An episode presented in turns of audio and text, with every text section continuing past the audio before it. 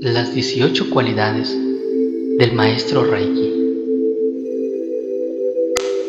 Cualidad 1.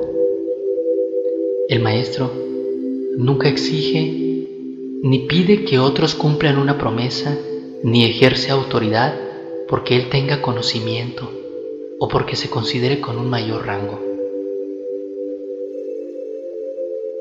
Segundo, un maestro no impone instrucciones, sino que da toda la información que sabe, que necesitan y que le piden.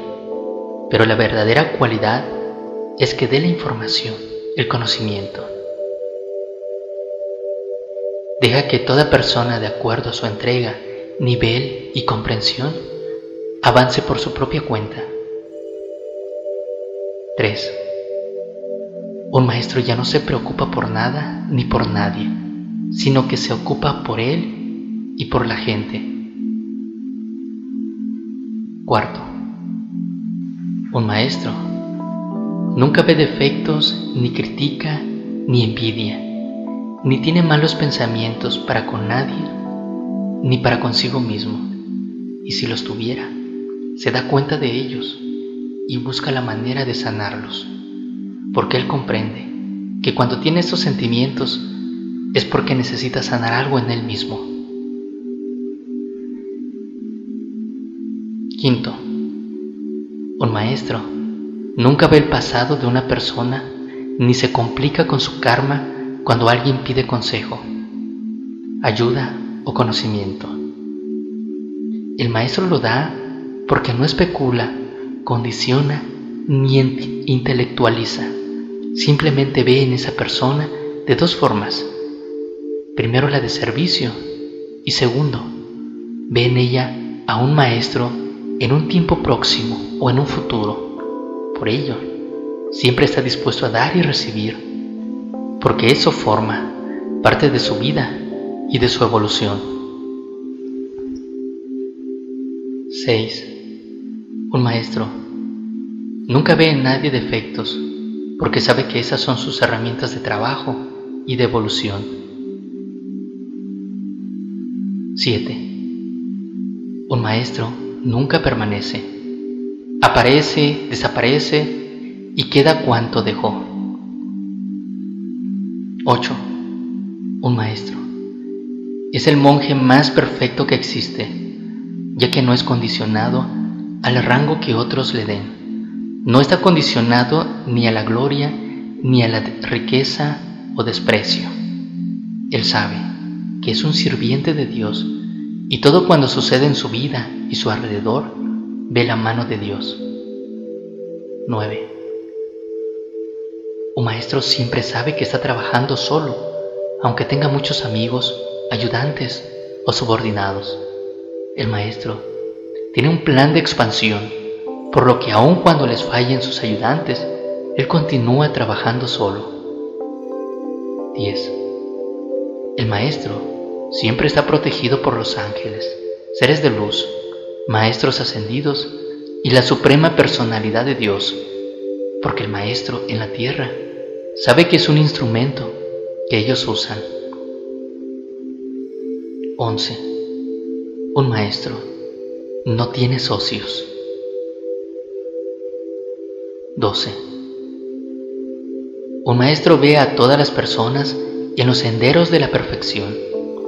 Sabe que cada cual sigue su camino hacia Dios y sabe que cada cual arrastra sus anclas que en ocasiones le impiden evolucionar que en ocasiones son el ego, los defectos, el orgullo, las pretensiones, las imperfecciones, que deben poco a poco, año tras año, vida tras vida, ir purificando. Cuando la persona no sabe lo que tiene, continúa viviendo en la ignorancia, pero en ocasiones esos defectos son sus mejores aliados. Cuando la misma persona sabe que los tiene, es entonces cuando puede trabajarlos y purificarlos con mayor rapidez. Un maestro significa que es capaz de controlar la mente, el estómago y las pasiones. Si la mente, el estómago y las pasiones lo controlan a él, deja de ser maestro de sí mismo. Y si no es maestro de sí mismo, no puede ser maestro para nadie más. 14. Un maestro ve a Dios en todos porque sabe que todo es esencia del mismo Dios, porque el universo es Dios y Dios es universal. Sabe que aunque pequeños, todos somos parte infinitesimal de Dios, así que el Maestro sabe que Dios enseña a través de nuestro prójimo y que sirviéndolo, amándolo y respetándolo, sirve y ama a Dios también. De la misma forma que un padre o madre no tolera que nadie desprecie o maltrate a sus hijos. 15. Un maestro nunca se deja servir, pues es él quien sirve, y si lo sirven, sabe que también están sirviendo a Dios. 16. Un maestro nunca rechaza cuanto se le da, porque cuando alguien le ofrece algo, lo hace de corazón, con placer y por satisfacción. Y eso es lo que a esta persona le hace sentir bien y al mismo tiempo evolucionar y elevarse. Si el maestro rechaza, evita que la persona evolucione, se eleve y se sienta bien. Al maestro no le pesa lo que se le ofrece o cuánto se le da porque enseguida el maestro lo distribuye o lo utiliza para el bienestar de los demás. 17. Un maestro nunca se vanagloria ni se cree mayor o más, solo es un sirviente y él lo sabe. 18.